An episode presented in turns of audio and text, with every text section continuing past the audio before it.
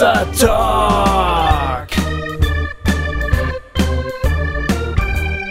Jay und Goofy erklären die Welt.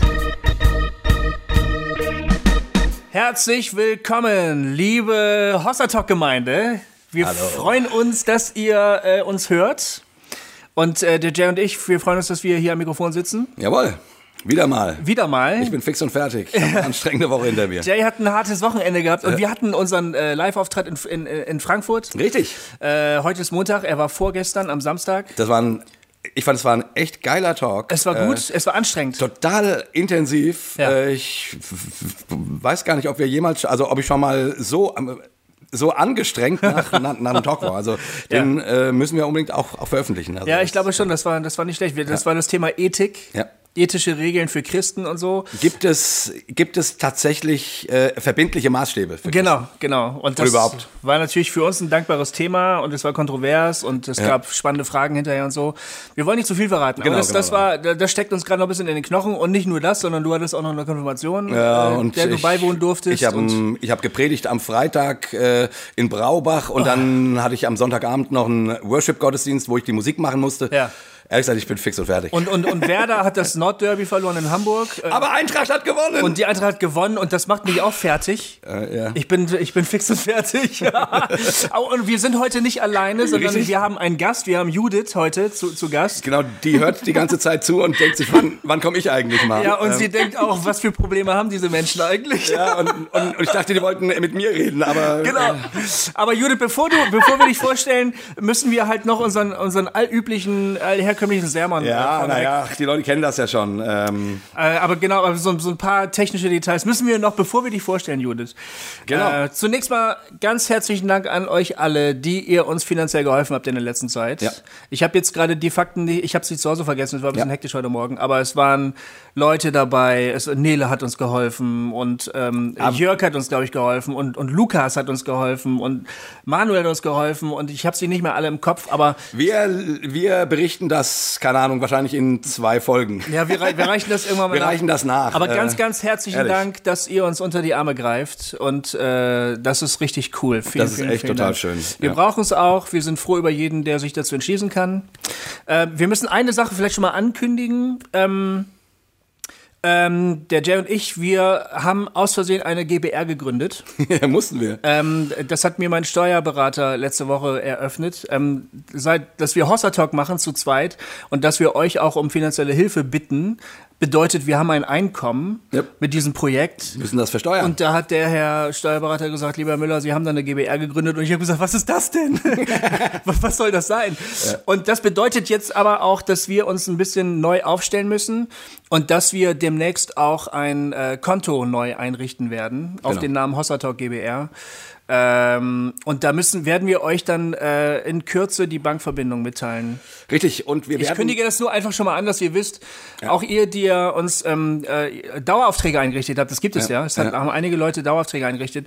Wir, wir äh, versuchen euch zu kontaktieren und wir, wir stellen alle neuen Informationen auf die Webseite. Genau. Ähm, vielleicht schaut ihr aber schon mal selber bei hossa-talk.de, äh, welche neuen Daten da sind. Es tut uns furchtbar leid, dass das Ich denke, jetzt, wenn die Folge rauskommt, müsste das eigentlich auch müsste schon da eigentlich sein. jetzt schon da Genau. sein. Genau, wir sind mitten im Prozess gerade. Genau, Es genau. tut uns furchtbar leid, ähm, falls euch das irgendwie Umstände macht oder sowas. Äh, wir stolpern mit Hossa Talk einfach immer weiter.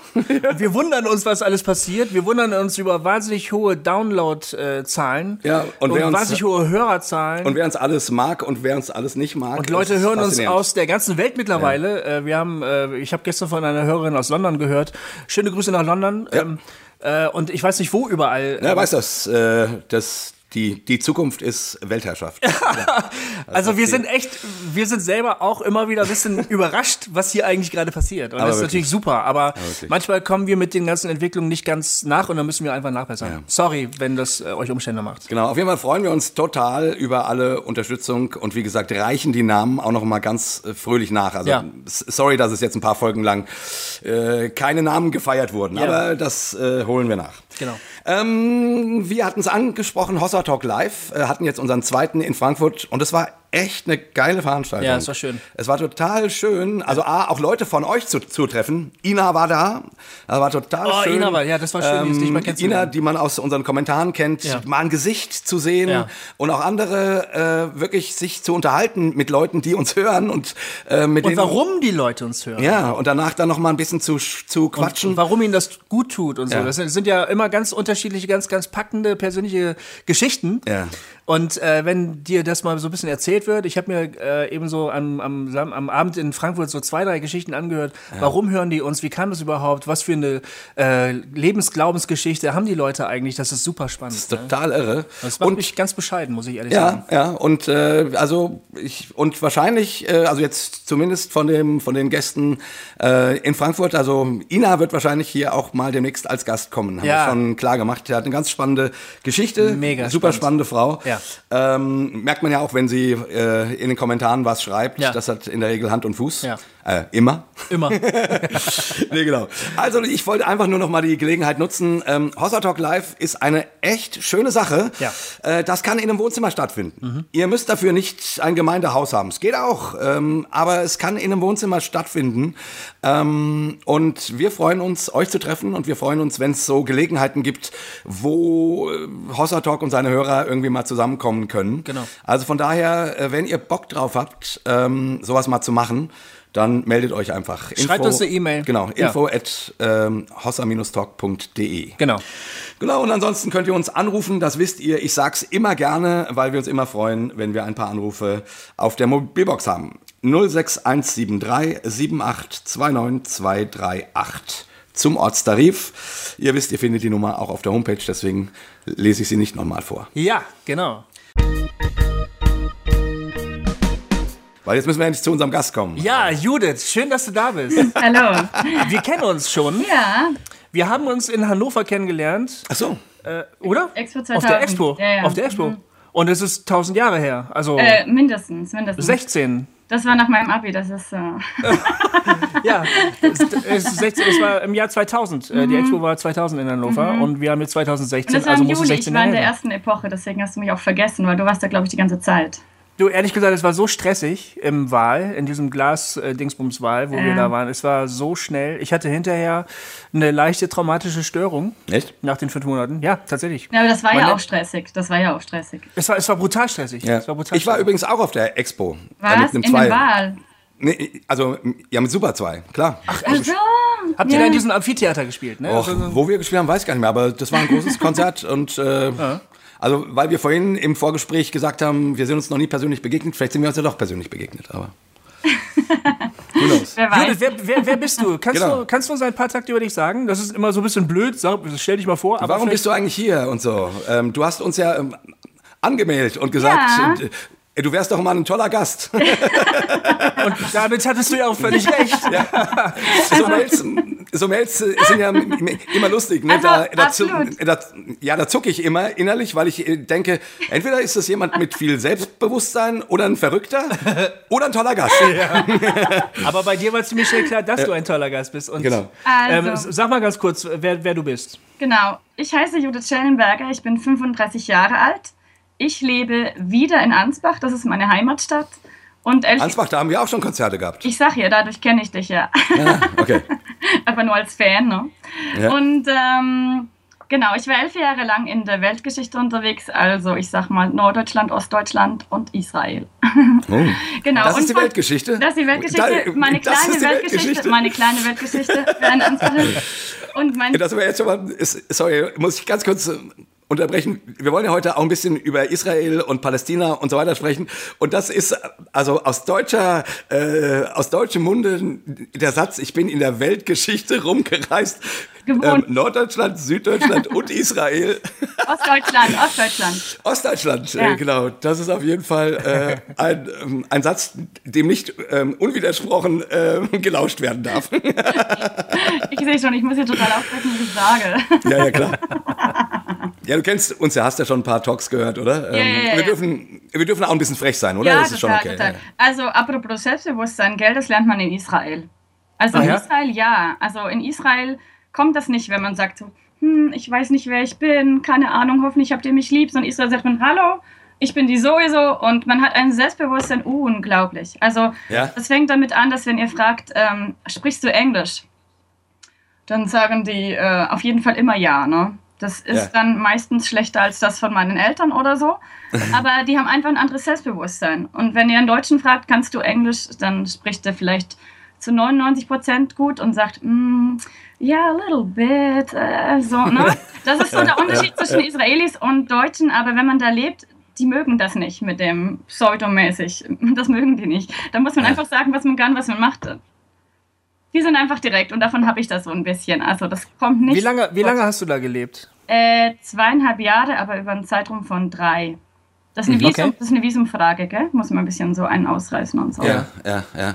Wir wissen aber jetzt, äh, weil ich dich eben so unfreundlich unterbrochen habe, schelmisch, äh, äh, eigentlich immer noch nicht genau, äh, was du machst und, und wer du bist. Also äh, stell dich mal ruhig ein bisschen weiter vor. Achso, ja. Ähm, ich bin vom Beruf Diakonin und auch Theologin. Und Mhm. ich arbeite mit minderjährigen Flüchtlingen bei uns in Ansbach.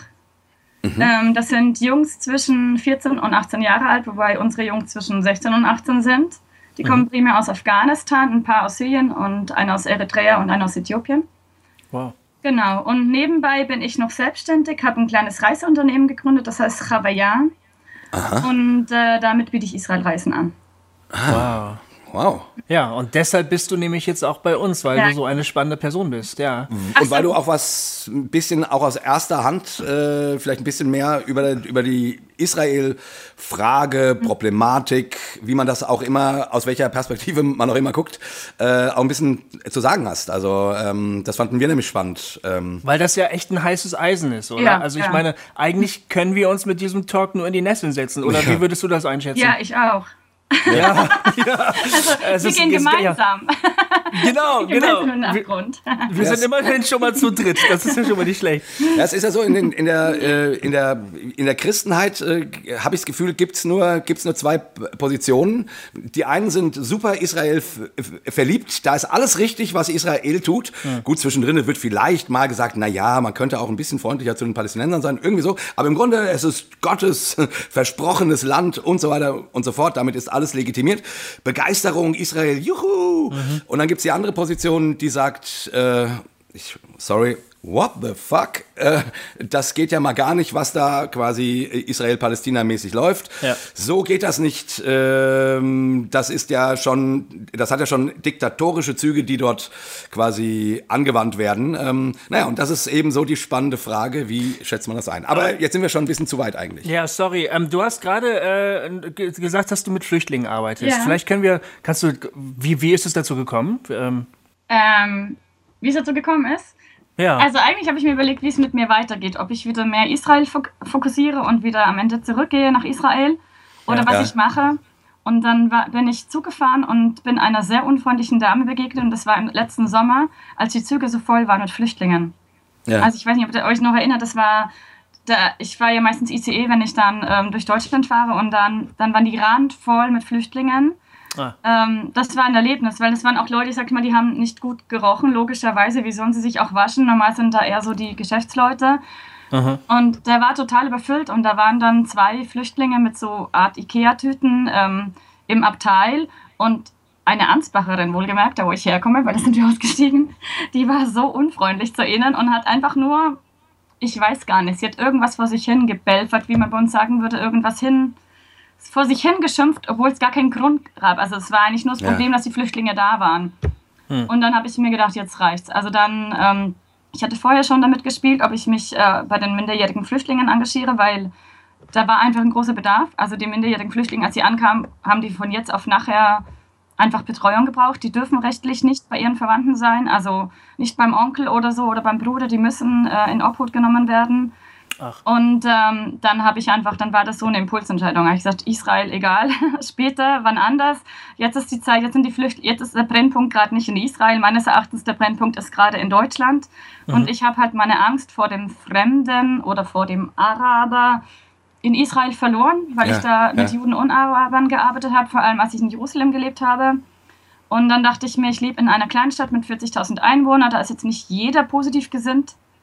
Äh, und dann dachte ich mir, mache ich den Anfang und irgendwann später kann man immer noch mal was anderes machen. Ja, ja. Ähm, wie lange, du machst das jetzt quasi dann demnach seit einem Dreivierteljahr oder so? Na, Oktober, ja. Oktober, ja, oder halbes Jahr. Ja, ja. Ähm, und was, wie sind so deine Erfahrungen? Also in der Flüchtlingsarbeit? Also ich habe ich hab so viel Spaß, so viel Spaß wie selten in meinem, wie noch nie in meinem Leben. Also, aber, Ja? ich weiß, es- ähm, aber es ist eine besondere Branche, weil es minderjährige Flüchtlinge sind. Ne? Ja, ja, also ja. ähm, wir haben einen hohen Betreuerschlüssel, wir haben 13 Jungs und sieben Mitarbeiter. Das heißt, ähm, ich erkläre ihnen, wir schlafen auch da. Ja. Also immer einer Ach, schläft, 24-Stunden-Schichten, ja. Und ich erkläre ihnen ja meine Welt, das ist doch herrlich. Also ich erkläre ihnen, das ist doch super. Wie das hier in, wie das hier in, hier in Deutschland läuft und so. Ja, äh, quasi. alles. Und jetzt ja, natürlich ja. als Frau, wir sind zwei jüngere Frauen, halt auch, wie geht man mit Frauen um? Das ist natürlich ein Riesenthema. Also, ähm, aber das können sie halt an uns lernen. Also, Ja. äh, dass Super. wir jetzt nicht nur für Putzen, Kochen oder irgendwas da sind oder sowas, ne? Ja. Und jetzt bist du jemand, der sich oder die sich für, für Israel begeistern kann, für das Land, Mhm. für die Kultur, für, die, für die Leute. Und du triffst wahrscheinlich auf, ja, was hast du gesagt? Syrer, Ja. Af äh, Leute aus Afghanistan? Afghanistan wäre egal mit Israel, glaube ich. Ähm, okay, aber, aber es, du, du triffst auf Leute, für die Israel der Feind ist, eigentlich, oder? Ja, also ich habe in zwei Stellen gearbeitet. In meiner ersten Stelle, da war ich nur einen Monat. Da habe ich mich, also sag mal so, ich spreche fließend Hebräisch und Arabisch ist sehr ähnlich, ja. Das ist wie so die Schwestersprache. Heißt, wenn man Hebräisch kann, kann man sich einhören in Arabisch. Okay. Ja. Und da habe ich mich damals der Syrer angenommen in meiner ersten Stelle und die immer so, äh, warum kannst du so gut Arabisch und so weiter. Und dann war ich halt diplomatisch und habe gesagt, naja, ich habe mal in Al-Quds gelebt. ähm, also Name, Name ist in Israel immer politisch, ne? Je nachdem, was ihr sagt, ob ihr Tempelberg sagt oder was auch immer, ist es immer politisch. Und so war es auch mit Jerusalem. Ähm, Ach so. und da habe ich nichts gesagt. Und dann war ich jetzt äh, an Silvester wieder in Israel. Und meine Freunde in Israel, die sind ja ziemlich liberal, sag ich mal. Die haben schon Ja. immer gesagt, na, Judith, die müssen doch eure Werte lernen, also die deutschen Werte von äh, Glaubensfreiheit und so weiter. Also warum sagt doch was? Ja. Außerdem hat Ja. mich äh, ein Freund immer gefragt, frag doch mal, wer ist der größere Satan? Also das ist wirklich hebräisch gesprochen, ja. wer ist der größere Satan? Die ISIS, Assad oder die Juden?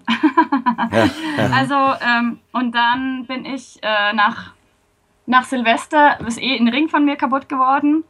Und ich trage normal immer einen Ring mit Davidstern, den hatte ich nie angehabt auf der Arbeit. Also habe ich, trage ich seit, keine Ahnung was, über zehn Jahren. Und dann habe ich den dann wieder angezogen. Und da war ich schon sehr gespannt, wie die reagieren. Und Ja. die haben die ersten Tage gar nichts gesagt. Und dann hat mich aber ein Syrer drauf angesprochen und hat mir gesagt, mit dem Ring kommst du bei uns ins Gefängnis. Sag ich so, bei uns nicht.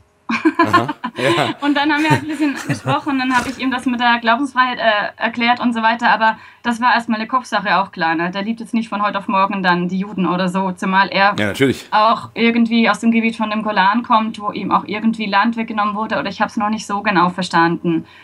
Und ähm, das war der Anfang, wo ich dachte, okay, ich habe einfach einen sehr guten Draht zu den Arabisch Sprechenden aufgebaut, weil ich eben, jetzt ist die Zeit für mich halt Arabisch zu lernen. Das konnte ich in Israel nicht, weil man nicht zwei Sprachen auf einmal lernen kann einfach. Ja. Und Farsi lerne ich gerade nicht, das wäre die, also Persisch die Sprache der Afghanen, also Dari. Ja. Aber alles auf einmal geht halt immer nicht. also lerne ich gerade ein bisschen Arabisch, also nur so vor mich hin, fragt die Jungs halt immer, was was heißt und so. Und dadurch habe ich einen sehr guten Draht zu den arabisch sprechenden Jungs, also zu den Syrern. Und dann kann man sich einiges erlauben. Ja. Also Okay. ich kann keinen empfehlen, irgendwie mit einer Israel-Fahne äh, in die Arbeit mit Flüchtlingen reinzugehen. Gar nicht. Das, ich habe am Anfang nichts gesagt. Ich bin da eher diplomatisch und so. Gell? Muss man Ja. vorsichtig sein. Aber die schätzen mich sehr als Person. Und sie wissen, Jude gibt es nur mit Israel. Ja. Und dann, dann geht es. Aber es geht über meine Person. Also das kann ich keinem als Generaldings empfehlen. Ja. Ja. Und ähm, sagen wir jetzt nur mal so, deine Einschätzung manchmal, wenn man so aus AfD-Kreisen hört, äh, da ist ja quasi jeder dritte Flüchtling ein IS-Terrorist. Ähm, also ich übertreibe ein kleines bisschen, aber äh, manchmal klingt das ja so. Ähm, ist es so? Wie sind deine Erfahrungen? Wie würde mein Chef sagen, wir wissen nicht, ob wir einen Schläfer haben. also, äh, das sind total liebe Jungs, besser erzogen als deutsche Jungs. Ich habe super viel Spaß mit ihnen. Ja, Ja. wenn ihr kommen würdet, die würde erstmal zu euch herkommen und sagen, hallo, ich bin das sowieso, wie geht es dir? Mir geht es gut, wie geht es Ihnen und so. Und dann würdet Ja. ihr mit ihnen sprechen, die würden euch die Hand geben, das macht kein deutscher Junge in dem Alter. Die würden Ja. sich schämen und keine Ahnung was. Also die sind, das sind einfach tolle Jungs, keine Ahnung. Die sind so glücklich, hier endlich in die Schule zu gehen, vor allem aus Afghanistan. die hatten zum Teil nur drei Jahre Schulbildung, weil die Taliban ihnen das verboten hat. Und die sind traurig in den Ferien und glücklich, wenn sie wieder Schule haben. Also das passiert ah, ja. in Deutschland nicht so oft. Ach, wie schön. Insofern, ja. das ist ein ganz anderes Arbeiten. Also ich weiß gar nicht, ob ich Bock hätte auf normale deutsche Jugendliche. Weil man ist so verwöhnt, die sind wirklich toll. Die wollen auch lernen, die wollen Deutsch lernen, die lernen viel. Die sind jetzt ja seit fünf, sechs Monaten bei uns und sprechen, wir reden alles auf Deutsch, immer. Also langsam, ja. kritische Sachen mit Dolmetscher ist auch klar, aber die sind super, die lernen super schnell. Also... Hm. Ach du, das, macht mich ja voll glücklich. Ich mache ja auch, äh, in, ein, ein, Teil meiner vielen Beschäftigungen ist ja Schulsozialarbeit. Ah. Ähm, ja, und da habe ich äh, natürlich viel auch mit Migrantenkindern zu tun und auch viel mit deutschen Kindern. Und das, was du jetzt gerade beschreibst, ähm, könnte ich für die Leute dort nicht sagen. die, sind, die sind mehr, oh, warum muss ich hierher und kein Bock, ey, und ich spiele Gangster und so, ja. Und äh, da würde ich mir manchmal genau das wünschen, was du gerade beschreibst, dass, dass man irgendwie also schätzen kann, was man hier tun darf. Aber wie gesagt, wenn man im Schlaraffenland wohnt, dann äh, sind die ins Maul fall, fallenden Trauben halt nichts Besonderes. ähm. Also ich weiß es nicht. Ich glaube, es ist auch nochmal ein Unterschied zwischen Syrern und Afghanen. Aber Afghanen gibt es weniger, äh, Syrer gibt es weniger Minderjährige, weil die fliehen in Familienverbänden, da die Krieg haben. Mhm. Ja. Ja. Afghanistan ist einfach ein sehr zerrüttetes Land. Seit über 30 Jahren immer irgendwie ein anderer Herrscher, immer gerade ist mal das verboten, als sie das verboten. Also sie sind so gebeutelt, die sind einfach so dankbar, dass sie endlich mal, also die, die sind wirklich so dankbar für die Freiheit. Syrien erlebe ich zum Teil schon auch, dass sie halt, das waren reiche Menschen und sich erstmal daran zu gewöhnen, dass man jetzt, äh, also ich betreue noch eine Familie in der Massenunterkunft, die haben zusammen ein Zimmer, das ist ja, das ist ja schrecklich.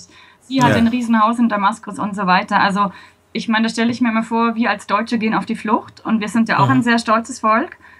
Ja. Und dann auf einmal ist man Flüchtling und hat nichts und ist ja der Doofe, also weil man ja auch die Sprache nicht kann. Ich glaube, wir können das auch nicht von heute auf morgen auf einmal, sag ich mal, demütig sein oder irgendwie so zu checken, ja. dass man einfach als Fremder einfach von unten anfängt. Also das habe ich ja in Israel ja. auch gelernt. Als Fremder bist du halt unten. Also das muss man lernen, das muss man können, auch von der Persönlichkeit her. Das ist auch eine Krise, sag ich mal, weil man kann was, man ist erwachsen. Als ich mal nach Israel ging, konnte ich nichts mehr, konnte ich keine Sprache mehr, war auf einmal jüdisch in und nicht christlich. Also musste ich alles ja. neu lernen und das hilft mir jetzt, meine Erfahrungen zu verstehen, warum, wie es den Flüchtlingen geht, dass man alles wieder neu lernen muss wie ein Kind und das ist schon sehr schwierig. Da braucht man, glaube ich, auch Geduld. Das ist super witzig, ne? Ich war ja neulich, äh, neulich war ich drei Tage mit meiner Frau in Prag, so Kurzurlaub, Kinder auf Kinderfreizeit, ja, irgendwie so. Und schon allein dort ähm, habe ich, und das äh, ist jetzt natürlich nicht, nicht eine ganz so intensive Erfahrung wie in einem anderen Land zu leben, aber da habe ich gemerkt, dass ich die Schilder nicht, mhm. nicht lesen kann. Dass ich, dass die Menschen ja noch nicht mal ähm, Englisch reden, was ich kann, genau. äh, sondern in, in, irgendwelchen komischen Lauten, die ich noch nie bewusst wahrgenommen habe mhm. und ich nicht verstehe, worüber die reden. Da, also ich meine, ähm, so eine Erfahrung macht man ja im Ausland immer wieder. Aber da habe ich sie äh, bewusst gemacht, ja. weil, weil ich, weil jetzt natürlich gerade die Flüchtlingsfrage so, so stark ist und ich mich dann nämlich gefragt habe, ja, so muss es hier Menschen gehen, die herkommen. Ja. Und die jetzt ihr Grund und Boden alles verloren haben. Ich fahre jetzt wieder zurück, zack, ich bin dann wieder in meiner Heimat. Ähm, mhm. Aber die sind entwurzelt, verstehen niemanden, können die Schilder nicht lesen und sind allein auf weiter Flur. Und da habe ich gedacht, boah, das ist ein echtes Scheißgefühl. Aber, um mal zu unserem eigentlichen Thema zu kommen, du hast dich auf den Weg gemacht, du bist in, nach Israel gegangen, in ein fremdes Land. Ja. Äh, mit einem ziemlich großen Enthusiasmus, ja, ja. glaube ich. Meine Hast du im Vorgespräch äh, gesagt. Wir hatten ja schon mal telefoniert, um uns schon mal ein bisschen auf die äh, Sendung einzustellen. Wo kommt denn deine große Liebe eigentlich her zu Israel? Wie, wie bist du da reingeschlittert? Ja, und wie kam das überhaupt, dass du das gemacht hast? Und was hast du dort genau getan ja. in Israel? Das würde mich auch interessieren. Also ganz ehrlich, bis ins Letzte kann ich es mir auch nicht erklären, weil warum ist was, wie es ist? Keine Ahnung, ja. gell? Aber meine Eltern, ähm, die waren 77 in Israel, schon ein bisschen her. Und die wollten immer, dass, dass alle ihre Kinder nach Israel gehen. Ja. Und ähm, dann, damals war Israel-Reisen noch total teuer. Also ist jetzt in dem Sinn auch teuer, aber da gab es nur so 2000 Euro Reisen. Und ähm, da ist es schon auch, wenn man drei Kinder hat, die irgendwie da hinzuschicken. Und ähm, sie, sie hatten dann ein kleines Erbe gemacht und gesagt, okay, also alle drei Kinder dürfen nach Israel. Ja. Und ich bin Wow. 2004 dann mit meinem Bruder äh, dahin gereist. Das war meine erste Reise, die war jetzt nicht zu aufregend, würde ich in dem Sinn auch nicht nochmal wählen. war eine ziemliche, äh, eine normale Tourikiste. Und wir sind vor allem außer dem Tourguide keinem einzigen Juden begegnet. Echt? Ja, und ich bin so eine People-Person, ich kann das halt nicht. Also ich, mein Zugang ist über Menschen, nicht über Steine. Ne?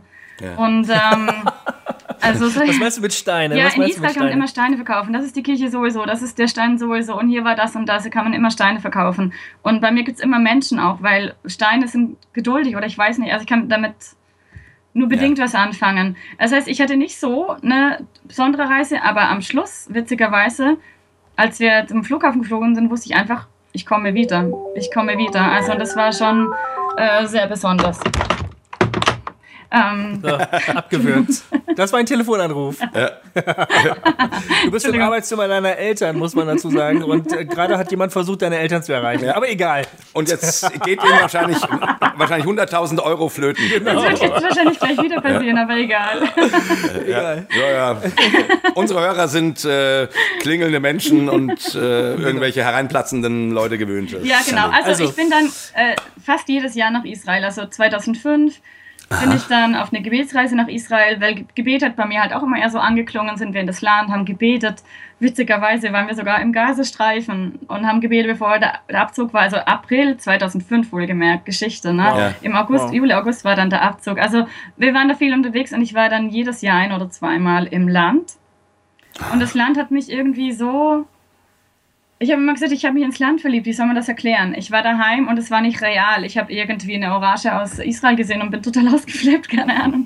Und das ist vor allem über die Jahre nicht vergangen. Also wenn es eine Kurzzeit verliebt sein gewesen wäre, ich gesagt, ja, okay. Und immer zwischendurch habe ich mich selber so gefragt, ähm, spinnst du oder spinnst du oder bist du verrückt? Also weil man, also ich hinterfrage mich ja. Und Du Judith, ich verstehe das äh, total gut. Ich war ja auch schon zweimal in Israel. Das ist leider schon sehr lange her. Ich war 85 und äh, 88 auf 89 Wow. da. Ja, also es ist echt sehr, sehr lange her. Äh, Und beim zweiten Mal über Weihnachten, wo ich echt einen ganzen Monat da war und eine Freundin, die dort studiert hat, äh, besucht habe.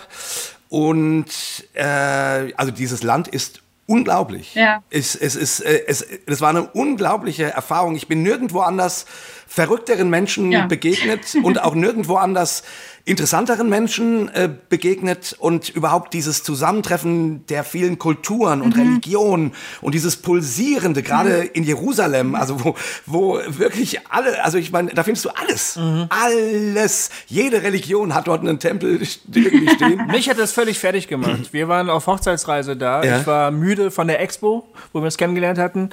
Ähm, und äh, ich, wir sind nach Jerusalem gekommen und ich bin fast ausgeflippt. Ich habe das überhaupt gar nicht verkraften können, Ja. die ganzen Ja. Spannungen da und so. Aber du hast irgendwie da Gefallen dran gefunden oder was? Also- oder hast du die nicht empfunden, die Spannung? Doch, oder? also wir, wir kommen jetzt auf zu viele Themen. Also, okay, wir verkürzen Ja. das und dann habe ich irgendwann, in, also dann habe ich irgendwann gemerkt, dass meine, meine Begeisterung für Israel irgendwie anders ist als bei anderen irgendwie länger. Ah. Also ich bin bereit Ja. dafür, auch hier mein Leben aufzugeben oder so. Also es hat mich einfach so angesprochen und dann hat eine Freundin mal gesagt, also jetzt probier hier mal in Israel zu leben, sonst kann ich dich irgendwie auch nicht mehr ernst nehmen.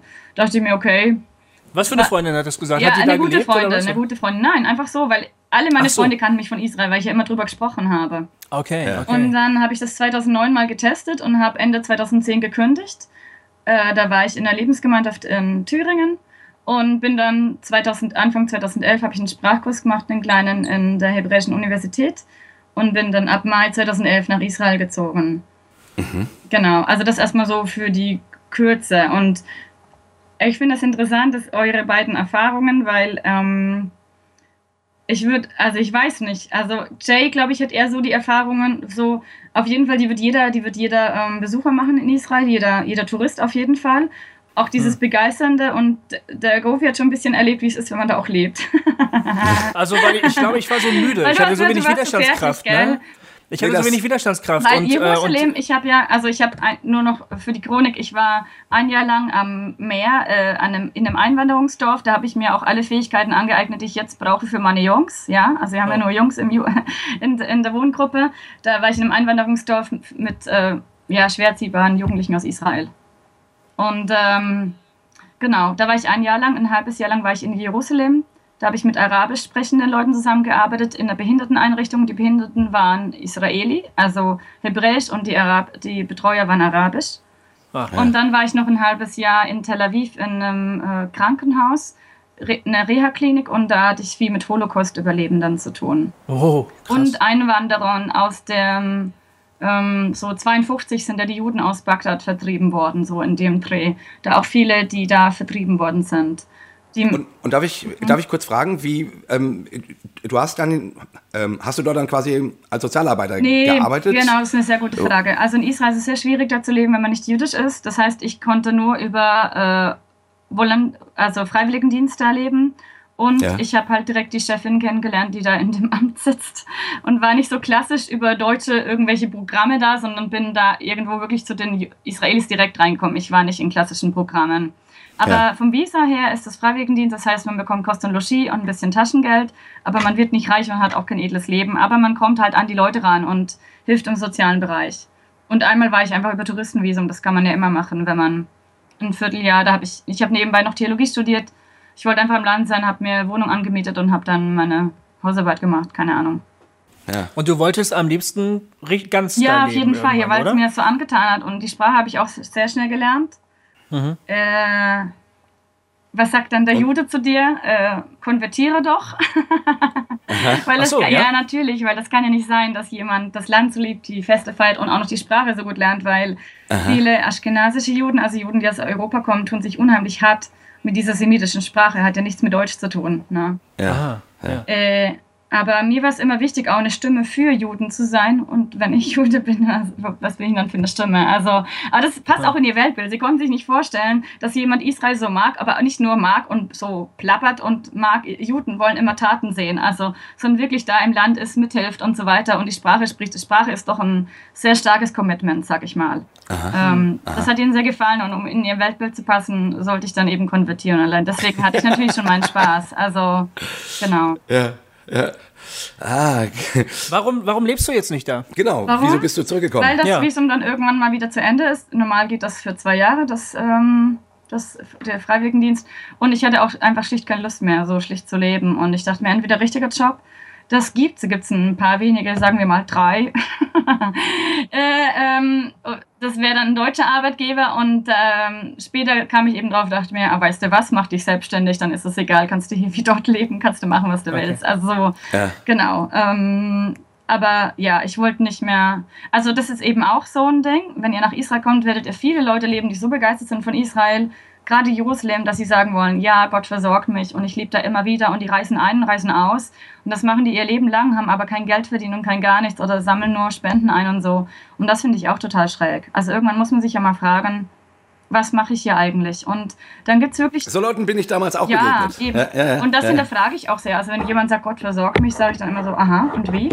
Also, weil ich habe auch erlebt, dass Leute mich mit Spenden unterstützen, aber das hat ja damit nichts zu tun. Also, ähm, Außerdem, Juden, würde ich mal sagen, oder die Israelis, haben das nicht so geschätzt. Also äh, ich habe es einmal erzählt mit den Spenden, weil ich dachte, boah, das ist bestimmt voll das Zeugnis für die Christen und so, wenn die merken, dass, ja. ähm, dass, dass ich unterstützt werde. Und die wurden total eifersüchtig, die haben gesagt, was? Du kannst hier in dem Land leben und Leute geben dir dafür Geld, dass du nichts machst. Also äh, natürlich habe ich geholfen, aber ich habe nichts Unmittelbares für die Spender gemacht. Ne? Ja. Und ja. da habe ich dann gemerkt, dass ich das mal nicht mehr so laut sage, dass ich von Spenden finanziert werde.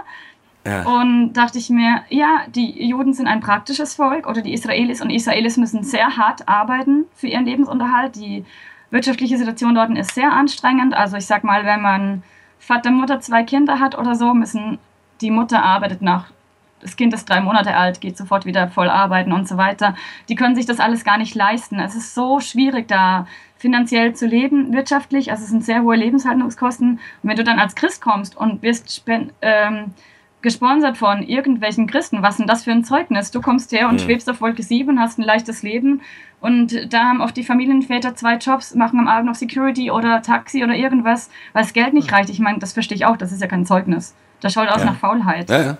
Ja, klar. Ähm, genau, also das ist auch schon immer speziell, dass man einfach Israel, die Leute leben sehr hart und als ich mich selbstständig gemacht habe, äh, habe ich ganz anderen Respekt bekommen von den Israelis, das haben sie gemocht. Ja, ja, also ja. das war irgendwie so, ja, normale Arbeit. Also das andere war ja auch gut. Vor allem habe ich in der Zeit die Sprache und die Kultur kennengelernt. Aber da haben sie auf einmal gemerkt, ah, sie fängt das Arbeiten an. Also das klingt jetzt doof, weil ich habe ja vorher auch was gemacht, aber eben, dass man für sein Geld arbeitet.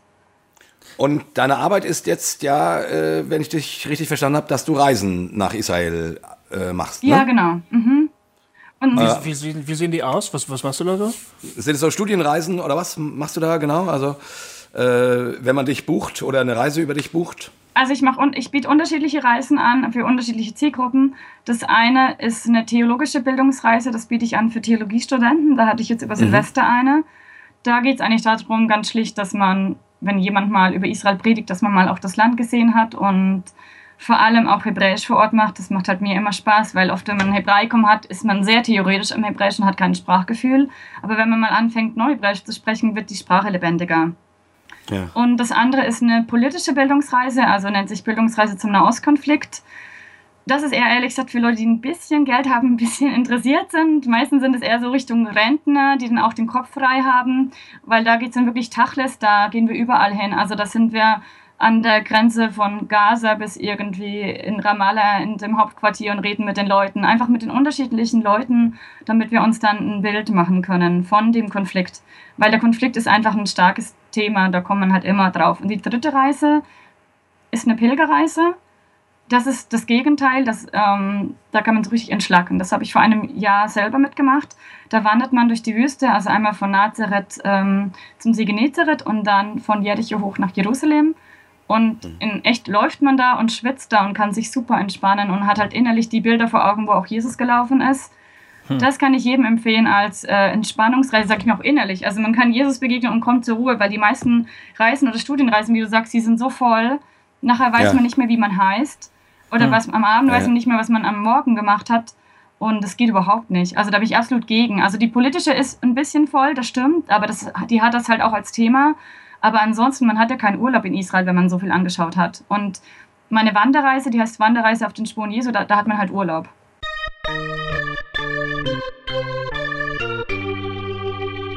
Hossa Talk!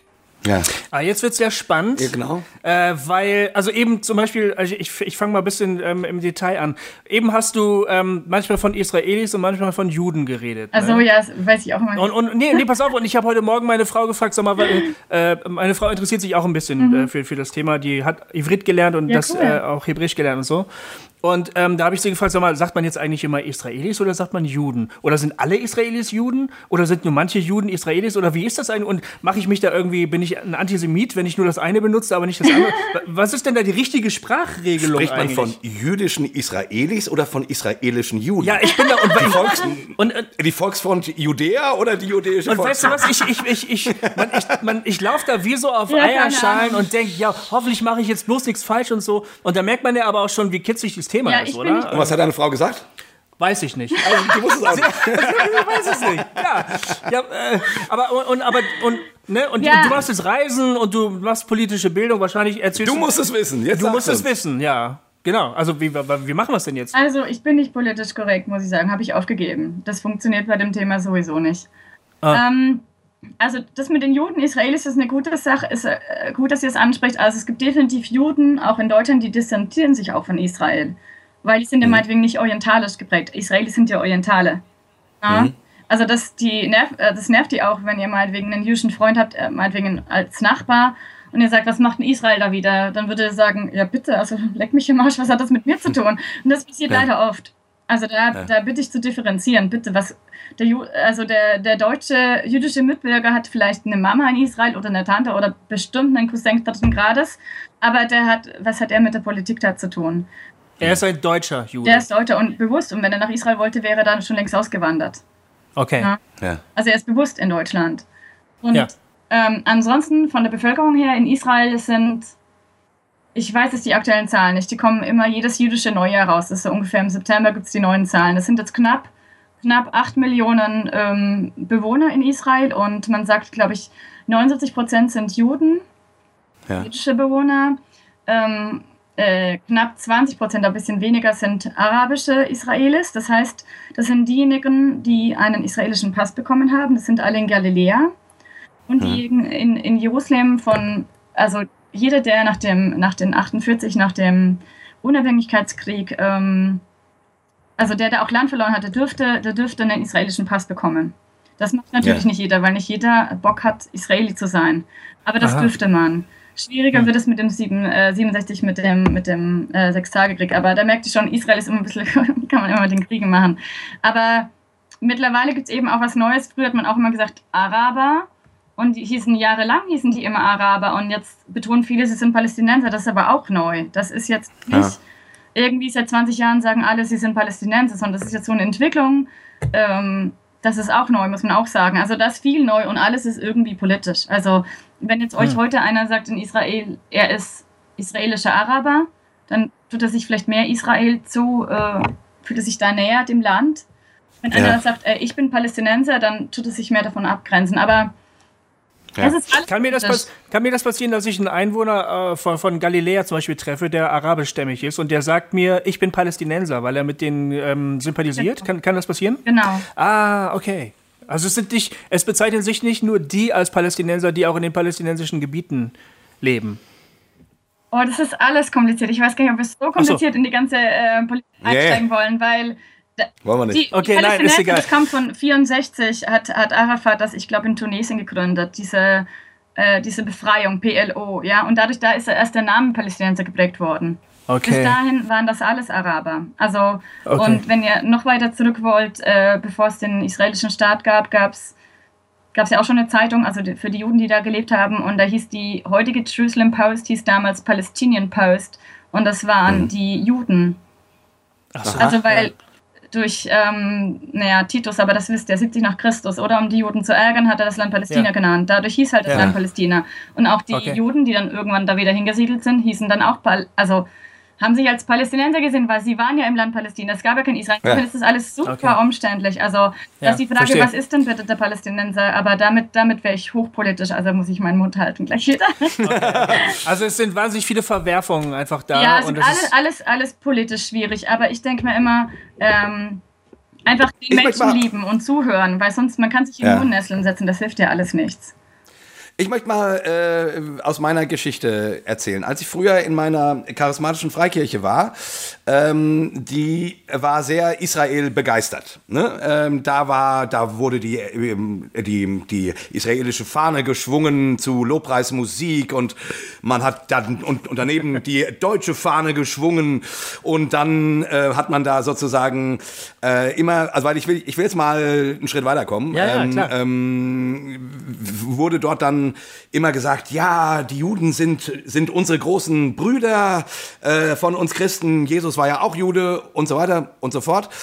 Und ähm, da war irgendwie klar, Israel ist das gelobte Land, äh, es ist den Juden versprochen und ähm, wenn die jetzt dort leben, dann ist das alles vollkommen richtig. Und wenn dann eben, keine Ahnung, aus dem Radio oder, oder Fernsehen irgendwelche Berichte kamen, dass dass es den Palästinensern richtig scheiße geht, wurde immer gesagt, ja, das, das ist die, ähm, die Medien verdrehen das alles, das ist der Satan, der quasi da im ZDF sitzt und den Leuten einflüstert, dass die Juden alle böse sind, irgendwie so. Also das war sehr schwarz-weiß und zwar echt mit so einer, ähm, als Christ musst du für Israel sein oder du bist gar nicht richtig Christ quasi. Also ich übertreibe ein kleines bisschen, aber nicht doll. Mhm. Äh, mit, einem, mit einer unglaublichen Euphorie äh, und Begeisterung. Und mir ging das irgendwann tierisch auf den Sack, weil ich irgendwie das Gefühl hatte, äh, Leute, mir ist es zu einseitig hier. Ist ja also ich, ähm, Antisemitismus halte ich ja auch nichts von oder von, äh, dass man jetzt den Staat Israel verteufelt, finde ich auch schwierig. Aber man muss doch einfach mal wahrnehmen, dass es hier auch eine andere Seite geht, wo es Menschen echt richtig dreckig geht, ähm, die quasi von von dem israelischen Staat schon sehr gegängelt werden. So, also einfach mal die andere Seite. Ne? Ich habe das ja vorhin gesagt. Äh, wie, ja, das ist so meine Erfahrung damit. Ich, ich würde sagen, heute halte ich eher die. Ähm, äh, heute ist es mir eher suspekt, wenn Leute zu Israel äh, begeistert sind äh, und zu schwärmerisch ähm, und das alles immer gleich so super biblisch herbeten. Als gibt es keine Alternative. Mhm. Das Volk Gottes, basta, rums. Ähm, genau, also jetzt lange Rede, kurzer Sinn. Wie, wie siehst denn du das? Du hast vorhin gesagt, du bist auch Israel begeistert. Ähm, ich, ich sehe schon, du guckst mich jetzt ein bisschen ernster an. ähm, ähm, ähm, dann, ich, ich, ich, vielleicht kriege ich jetzt einen Vortrag, aber dann leg mal, leg mal los. Also. Oh, jetzt kann ich mir auch nur in die Nesseln hocken. Ähm, das ist ein total schwieriges Thema. Also, äh, ich glaube, ich habe zwei Ansätze. Also, also im Alltag ist es mir immer wichtig, einfach den Menschen zu begegnen. Ähm, ja. Mh, von der Bewegung, wo du erzählt hast, äh, hatten meine besten Freunde immer Angst, dass ich auch mal so werde. Also die hatten Angst, dass ich irgendwie so nicht mehr ganz auf der Erde bin und so weiter. Und äh, ich hatte irgendwann auch Angst. Aber das Gute, ich kann jeden. Warst du da auch, oder wie? Naja, Warst du da sobald auch du Leute suchst, wenn du für Israel beten willst oder irgendwas äh, dich mit Israel sympathisierst, gibt es nur eine Richtung. Da gibt es nicht fünf Richtungen im christlichen Bereich. Das ist ein, ganz ja. einfach. Und äh, genau. Nachwuchssorgen gab es auch. Also ich war zehn Jahre lang die Jüngste. Ähm, ja, ja, ja. Die Durchschnittsperson ist so 60 Jahre alt oder so. Ja, ja. auf jeden Fall. Ähm, Jetzt habe ich den Faden verloren. Ja, also das ist nicht. Äh Du, ja, du hast gesagt, du hast gesagt, deine Freunde hatten eigentlich schon Angst, auch, dass du so ein bisschen in diese schwärmerische, schwärmerische ja, Richtung genau, richtig. abgehst. Und ich glaube, man kann auch ein bisschen komisch werden. Das Krasseste ist eigentlich, dass die Christen immer denken, sie sollen, sie sollen Israel verteidigen. Ganz ehrlich gesagt, das habe ich auch ganz lange gemacht. Ich habe ganz lange immer die ganzen Nachrichten mir angeschaut aus Israel, also immer irgendwelche übersetzten Nachrichten. Ich konnte noch kein Hebräisch. Und immer irgendwie, äh, Jay sagt was gegen Israel und dann sagen, aber Jay, und du weißt ja gar nicht hm. und so weiter. Und irgendwann, und es hat ziemlich lange gebraucht, in echt war, es, war das erst der Gaza-Krieg, der letzte Gaza-Krieg 2014. Das war mein erster Krieg, wo ich wieder in Deutschland war, nach Israel. Ist mir mhm. aufgefallen, dass das überhaupt nichts bringt. Also was mhm. erreiche ich denn damit, dass ich dagegen rede? Dann redest du nur noch mehr davon und wir kommen überhaupt nicht weiter. Das ist das ja. eine. Und das andere ist, wenn du ins Land gehst, also wenn du mal in Israel lebst, dann, dann änderst du dich auch. Und mit Israel leben meine ich, man kann so und so in Israel leben. Es gibt die Variante, dass man nach Israel lebt und in, nach Israel geht und man zieht ähm, man geht zu messianischen Juden, also zu ähm, Juden, die an Jesus glauben und geht in eine christliche Organisation. Und da schafft man es auch wieder super, in der Subkultur zu leben, ohne irgendwie mit den anderen Leuten vom Land ähm, Berührung zu haben. Ja. Aber ich meine jetzt, wenn man wirklich ins Land geht und mit den Alltagsleuten Kontakt hat, also wirklich mit der ganzen Bandbreite, dann kann man nicht mehr so bleiben, weil die Israelis selber wären ja viel kritischer. Die sind ja überhaupt nicht so wie die christlichen Israel-Freunde. Die, die, die, also ihr müsst mal insofern, also ich persönlich, ehrlich gesagt, kritisiere Israel nicht groß. Ich sehe es überhaupt nicht als meinen hm. Job. Bin ich Israeli oder was? Ich meine, ich bin Deutsche und ähm, ich muss im deutschen Staat was sagen. Also ich sehe es nicht als Geschäft, Israel zu kritisieren und ich finde es auch nicht in Ordnung, dass die ganze Welt Israel sagt, was es zu tun hat, weil einfach mal bitte fünf Jahre in Israel leben. hm. Dann weiß man, wie es sich anfühlt, auch, auch der Angst vor Terror und so weiter. Aber wie gesagt, die Israelis sind sehr differenziert und das sind die größten Israel-Kritiker oder Staatskritiker. Die, das sind hm. Israelis. Das heißt ja. aber auch, ich brauche diesen Job nicht machen. Der ist schon, der ist schon ausgefüllt. Heißt aber auch, ich brauche Israel jetzt nicht super mehr verteidigen, als es Israelis machen würden. Also die Israelis selber sind viel differenzierter. Hm. Ja, aber, aber dann könnten wir jetzt ja sagen, okay, dann ist alles gesagt. Nein. Sag doch mal, wie du Nein. das versuchst. Ähm, genau. Nein, weil, weil ich denke, ich denke, äh, ähm, mein Ding ist einfach wirklich nach Israel gehen und, und mal in das Land mit Leuten sprechen. Nee, überhaupt nicht. Ja. Mit Leuten sprechen und vor allem neuer Ansatz zuhören. Also. Übrigens, Übrigens, Judith, das habe ich äh, damals auch gemacht und das war für mich eine ganz spannende Erfahrung. Also als ich äh, 88, 89 da war, ich glaube, das war kurz vor ja, ja, ja, genau. es war noch vor dem Golf. Nee, es war kurz nach dem ersten Golfkrieg. Der erste Golfkrieg war doch äh, in den Mitte 80er, oder? Habe ich es falsch? Aber im, 90 im war der große mit dem Giftgas, wo die Angst hat. Ah, ja, ja, ja, ja, genau. stimmt. Genau, ja, ja, genau, genau. Das war noch vorher. Ähm, und ich weiß, äh, das war natürlich total beeindruckend, dass dort überall irgendwie Soldaten rumstanden mit, mit MPs und so. Und wir haben uns dann auch mit einem unterhalten. Und das war eins der spannendsten, nein, also war auf jeden Fall ein sehr spannendes Gespräch, weil wir ihn natürlich auch gefragt haben, ja, wie ist denn das hier mit dem Konflikt und so weiter. Das war, glaube ich, kurz nach der ersten ersten Intifada, wenn ich es richtig in Erinnerung habe. Ähm, und wir ihn gefragt haben, wie, wie siehst du das als Israeli, als, als Soldat? Und das, was mir immer noch hängen geblieben ist, der hat gesagt, ja, ihr im Westen, äh, ihr, ihr guckt äh, das euch im Fernsehen an und dann sagt ihr, das ist so oder so. Ich bitte euch, wenn ihr eins mitnehmen könnt, macht euch das nicht so einfach. Hm es ist für uns hier viel komplizierter. Ähm, es ist nicht am grünen Tisch zu lösen. Und wir leben mitten in diesem Konflikt. Ja, und ist eben mit seiner MP umhängend, ja, ja. sagt er das so. Und das, äh, ich meine, ich war damals ja 20 oder sowas. Äh, ähm, und das hat mich schon äh, schwer beeindruckt. Mhm. Und irgendwie, das habe ich nie vergessen, dieses macht es euch nicht so einfach. Also von daher, äh, ich habe davon ein bisschen was mhm. mitbekommen. Das kann ich nur unterstreichen. Also absolut, das kann ich nur unterstreichen. Also ähm, ich denke schon, dass man für Israel auch Partei ergreifen muss, aber das ist, wenn es dann antisemitisch wird. Wenn wir dann ja. den Gazakrieg haben und auf einmal heißt es Kindermörder oder so, das geht halt überhaupt nicht. Also was ja. überhaupt im Gazakrieg damals war, hat mich dazu bewogen, eigentlich Chabaya zu gründen, weil ich dachte, ich muss es gegen den Antisemitismus machen. Und 2011 gab es ja den Antisemitismus-Report von der Bundesregierung, die haben herausgefunden, dass 20 Prozent der Deutschen antisemitisch sind, aber latent. Also man traut sich nicht laut zu sagen. Und die haben gesagt, das meiste kommt aber aus Unwissen. Also nicht, weil mhm. Leute einfach richtig Israel hassen oder Juden hassen, sondern sie wissen einfach nichts. Und dann ja. dachte ich mir, also gegen die, die hassen, kann ich nichts machen, aber die, die, die nichts wissen, kann ich Wissen anbieten. Und dann ja. habe ich äh, Chavaya gegründet, auch weil mir das wirklich nahe ging, sag ich mal, der Antisemitismus, in den das auf einmal umgeschlagen ist. Und das ist dann schon ja. heftig. Und da denke ich mir, da da müssen wir Stellung beziehen. Das geht überhaupt nicht. Also da, ja. da wiederum finde ich, also ich war dann auch auf einem Marsch von, vom Zentralrat der Juden, die waren ehrlich gesagt sehr traurig. Das war in Berlin im September dann 2014 ich weiß nicht, wie viele da waren, vier oder 8.000, es gibt unterschiedliche Schätzungen. Das war nichts im Vergleich zu den Vormärschen vorher, wo ich gesagt habe, warum sind dann immer gleich die Juden immer noch mit Schuld? Also das ja. ist schon mhm. Wahnsinn und da, da mhm. dafür gehe ich auf die Straße, natürlich. Also man darf sich schon mhm. positionieren, aber dieses ewige, ich frage mich, wofür verteidige ich die ganze Zeit Israel? Also ich bin ehrlich gesagt bei vielen Sachen auf der Seite Israel, weil ich halt das Land kenne und da gelebt habe. Und das ist alles sehr schwierig zu erklären, auch mit den Palästinensern.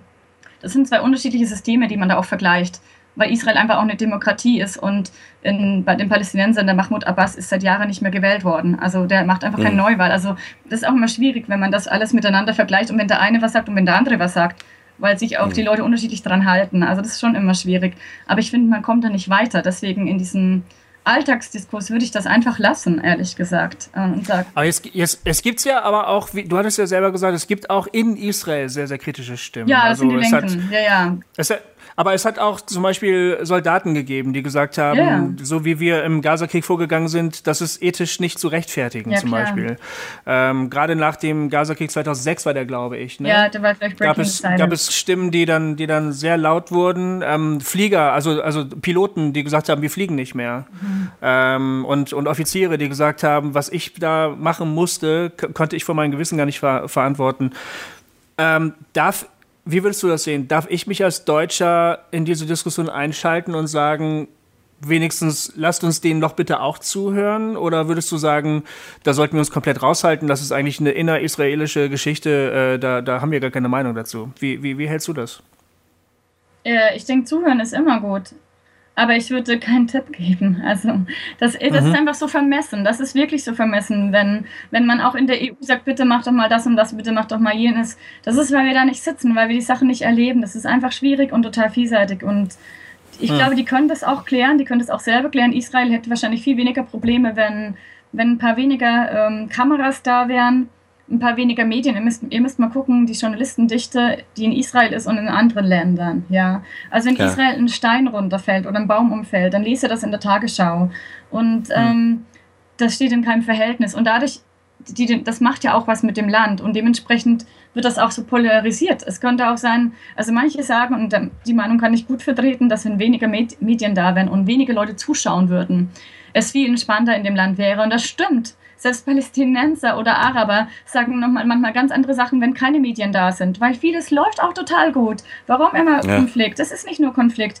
Die leben zusammen. Also das ist nicht alles nur dramatisch. Das stimmt halt einfach auch nicht. Also ja. und aber es ja. lässt sich Dramatik lässt sich ja viel besser verkaufen. Ist ja auch wunderbar und ja, klar. Ähm, aber also die Medien haben auf jeden Fall einen großen Anteil in diesem Konflikt, weil überall ist immer eine Kamera und, und dadurch ist hier die Wahrnehmung so verzerrt, dass wenn ich jetzt hier zu Reisen einlade, die Leute denken, äh, ja, ist doch total gefährlich da. Nee, ist nicht gefährlich, nur wenn von jedem umgefallenen Baum bei uns berichtet wird, dann, äh, keine Ahnung, ich lebe in Ansbach, die Stadt ist super langweilig, würde ich sagen. Wir hatten schon einen, zwei Amokläufe in zehn Jahren hallo, ja. darf ich nicht in ja. meiner Stadt wohnen? Also sogar in meinem ja. Gymnasium war der Amoklauf. Also insofern, also also würdest du sagen quasi, äh, weil das wäre genau auch mein, äh, also ne, ich habe gesagt, ich war äh, 88, 89 das letzte Mal da. Du kommst mal wieder mit mit mir, gell? Ja, hätte ich. Ja, ähm, natürlich meine ich, also nicht privat. nee, nee, ist schon klar. Das, äh, darauf hätte ich tierische Lust, äh, weil ich, weil ich äh, auch gerne sehen würde, wie es da jetzt so aussieht und abgeht und so weiter. Und ich tatsächlich eben für dieses Land auch eine Begeisterung mhm. und eine Liebe verspüre. Ich sage immer, meine, meine drei Lieblingsstädte äh, ist als erstes Jerusalem, dann San Francisco und dann Berlin. So, ja. Mhm. Ähm, ähm aber Jerusalem kommt und zwar nicht aus religiösen Gründen, ja. sondern, sondern weil ich diese Stadt so fasziniert faszinierend fand damals. Also, ne genau. Aber ähm, ähm, ich bin also, wenn ich zwischendrin schon mal wieder drüber nachgedacht habe, boah, könnte man da vielleicht noch mal Urlaub machen und so, und dann denke ich immer, naja, ich will nicht, dass meine Kinder ohne Vater aufwachsen. und so, so, so, irgendwie, weißt du, also, äh, also, also, weil ich schon irgendwie, äh, weil man schon denkt, irgendwie an jeder Ecke geht ständig eine Bombe hoch, sage ich mal platt. Also, also ich habe das, auch, hab das auch gedacht, ja. bevor ich hingezogen bin, ganz ehrlich, ich habe mich mit jedem versöhnt, habe alles geklärt im Leben. Ich hatte auch keine Ahnung. Ja. Zumal, wenn man da lebt, muss man, das muss man realistisch sagen, wenn man da lebt, hat man immer die Chance auf einen Krieg. In, in, einer, in einer Zwei-Wochen-Reise, dass dir da was passiert, wie hoch ist denn da die Wahrscheinlichkeit? Also, ja. es ist auch, das muss man laut sagen, noch nie einem Touristen was passiert, entgegen aller Berichte. Wenn die Israelis sagen, es ist ein Tourist ums Leben gekommen, dann würden die auch mich einen Touristen nennen, wenn ich zwei Jahre da lebe, aber das ist was anderes. Aber jemand, der. Das hieß jetzt, dass, das hieß jetzt, dass ein, glaube ich, ein kanadischer Tourist genau. bei, einer, bei einer Messerattacke genau. äh, getötet und der, wurde, oder? der hat da studiert. Das ist für mich kein Tourist. Also, okay. das ja. muss man visatechnisch unterscheiden, ob einer da lebt. Und wenn, sobald ich lebe, bin ich doch ein Teil der Masse und kann mir was passieren. Das ist doch völlig logisch. Mhm. Aber äh, ja. nicht eine Touristengruppe ist in, also den ganzen letzten 30, 40 Jahren oder ist noch nie was passiert. Das muss man mhm. halt einfach auch sagen. Wenn ich da lebe, ja. Also, kann mir genauso was passieren wie halt hier in Deutschland auch. Also ja. ich kam einmal heim vom Israel, äh, als ich in Israel gelebt habe und war dann zu Hause und da sind vier Leute äh, vom, vom Gewitter, vom Blitz erschlagen worden. Dachte ich mir, ach so, so stirbt man in Deutschland. also es kann ja überall lache, aber, passieren. Ja. Also, vor, vor einem Jahr in Korbach, glaube ich, äh, wurden äh, Leute auf einem Golfplatz in Korbach ja, vom Blitz erschlagen. Ja. Ja. ja, ja, genau. Das ist bei mir ganz in der Nähe. Ist gar nicht weit weg. Dachte, äh, habe ich auch gedacht, wow. Oder hättest dich ja auch fast erwischt. Hätte, ich habe das Gewitter tatsächlich auch selber gesehen von meinem Balkon. Ich habe das gesehen, es zog an Marburg vorbei. Die sind so eine Eiche. Die sind so eine Eiche. Da habe ich gleich ja, ja, genau, die haben gemerkt. Sich, äh, ja, das stimmt. Also man sollte nicht in Deutschland leben, sonst könnte man noch vom Blitz erschlagen werden. Ja. Du, aber ähm, wir, wir, reden ja gerade irgendwie auch so über eine, ja, irgendwie eine, eine über einen Weg, wie man differenziert ja, genau. damit umgehen kann. Ähm, weil ja, es sind ja gar nicht nur Christen davon betroffen. Es ist ja zum Beispiel auch in der linken politischen Szene in Deutschland. Es ist eine ganz starke, ganz starker Konflikt, wo der eine Teil der Linken äh, sagen die anderen Linken antisemitisch ja. eingestellt ist, während die anderen äh, ihnen vorwerfen, mit dem zionistischen Faschismus zu sympathisieren und so. Also das ist ja, ich will darauf nicht einsteigen, ich will nur sagen, wir, dieses Thema provoziert sofort Konflikt. Ne? Ja. Und du machst jetzt Reisen dahin. Mhm.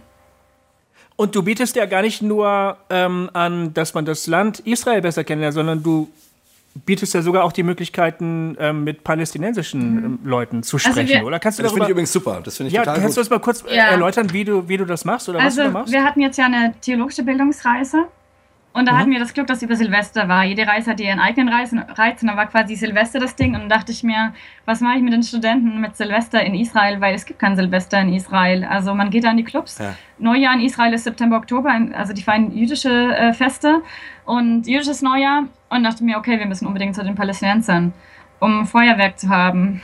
Witzigerweise ja. war in diesem Jahr wegen, ich glaube wegen den Messerattacken seit September, Feuerwerk verboten. wir waren ah, dann auf jeden okay. Fall in, äh, wir waren dann äh, am 31.01. waren wir dann ähm, zum Jahreswechsel in Bethlehem ohne Feuerwerk. ja. Aber das war total nett. Die haben uns super, äh, also super bewirtet und da waren wir eben bei einem palästinensischen Christ der äh, witzigerweise auch eine, eine, deutsche Frau hat und über, über ein deutsches Missionswerk ausgesandt ist und da äh, lebt und da halt ein Haus hat. Und da war es zum Beispiel schon so, da hatten die Studenten, das weiß ich noch genau, wie wir da runterkamen auf dem Weg so Richtung Jerusalem, Bethlehem und auf einmal kamen so die Studenten, also so um die 20 Jahre alt, ziemlich Angst. Und das kannte ich von mir, weil wenn du ewig lang immer über Israel und, und Palästinenser hörst und so, dann ist meistens, wenn dann einmal die einen sind die Guten, die anderen sind die Bösen. Mhm. Und dann bekommen die anderen, in dem Fall die Palästinenser, auch ein bisschen was Dämonisches. Also die bekommen eigentlich mehr Kraft, als sie in dem Sinn haben, auch mehr negative Kraft. Ja. Und das kenne ich von mir, auch diese Ängste, da habe ich auch Jahre gebraucht, um die abzubauen. Aber das ist ja was Psychisches, nichts Echtes, ne? keine reale Angst. Und genau, alles in deinem Kopf. Ja, total. Ja. Und äh, die Leute sind so, wie du sie, also wie, was du von ihnen hältst sozusagen. Und dann habe ich nochmal kurz mit ihren Leuten geredet und habe gesagt, so, wir gehen da jetzt rein und ich bitte euch mit einem offenen Herzen da reinzugehen. Weil einfach, es ist schwierig, gell? Man hatte davor noch den israelischen Guide und es ist einfach schwierig und man hat auch definitiv auch gesehen, klar, manche Sachen in Israel sind nicht so einfach, also auch wegen dem Konflikt. Aber das hat dann echt super funktioniert. Das war dann letztendlich auch unsere einzige Begegnung mit jungen Erwachsenen. Also ich hatte keine Begegnung mit messianischen Juden. Das hat, wie sie es entwickelt. Das war halt jetzt bei dieser Reise so. Und dann hatten wir wirklich noch äh, junge äh, Bethlehemer sozusagen, um die 20. Und die haben sich mit unseren Leuten unterhalten. Das war, das war super. Also die hatten viel Spaß. Ähm, und natürlich erzählen ja. die dann ihre Story. Äh, ja. Und dann habe ich gedacht, okay, das wollen sie erzählen, ich gehe ins Bett. also da tue ich nichts reglementieren, meine ich. No? Ja. ja. Und du kennst diese Geschichte ja, ja quasi, ne? Also, ähm, ähm, ja. Ja. Ähm, worüber ich, ich echt gerne noch reden würde, ähm, also wie gesagt, weil ich das eben aus meiner Gemeindevergangenheit so äh, kenne und eben diese, diesen Impuls so in manchen christlichen Kreisen so stark empfinde, ähm, das alles so, äh, so das Thema Israel und, ähm, und, und verheißenes Land so, so theologisch zu überladen. Mhm. Also gut, vielleicht ist das auch nur unser Problem, aber ähm, ich habe ja schon oft das das Gefühl, dass, dass das Thema Religion, obwohl Israel ja ein, Sek ein säkularer Staat ist und, äh, und gut, bei den Palästinensern weiß ich es nicht, aber das Thema Religion spielt ja einfach eine Riesenrolle. Und die Frage, äh, das verheißene Land und die einen sagen eben, ähm, äh, ja eben Abraham vers versprochen, basta. Und die anderen sagen, ja, aber ihr wart lang nicht da und dann waren wir da und so weiter. Und nun sagen die Christen, äh, lesen dann eben diese ganzen Bibelstellen und sagen, nein, wir müssen uns auf die Seite Israels stellen und so weiter und so fort. Und ich frage mich oft, oh man, könnten wir nicht diese ganze, sorry, religiöse Dimension aus dem Thema rausnehmen? Wäre das nicht hilfreicher, ähm, einfach mal diese ganzen Verheißungen alle zu streichen. Also nicht aus der Bibel zu, zu streichen, nicht wieder ein Bibabo, sondern, äh, sondern einfach aus der Debatte zu streichen und zu sagen, das hilft nicht. Ja, wenn der liebe Gott das irgendwem versprochen hat, dann wird der sich da Richtig. auch schon drum, drum, kümmern. Was soll ich mit diesen, was soll ich diese ganzen Verse runterbeten, ja. um damit, äh, äh um damit zu sagen, das ist aber meins. Aha. Mein Gott hat das mir gegeben. Also könnten wir das nicht alles einfach mal ad acta legen und uns menschlich um diese Probleme kümmern? Wie, wie siehst du das? Also ich, ich, ich bin da so ein kleines bisschen feurig, weil ich eben aus meiner äh, Geschichte das so ein bisschen, äh, ich sag mal, mh, mm, also ich fand das in der Rückschau damals alles sehr an den Haaren herbeigezogen und verklärt und sich schön geredet mit irgendwelchen äh, prophetischen Texten oder irgendwie sowas. Also, ich bin ja dummerweise Theologin, ne?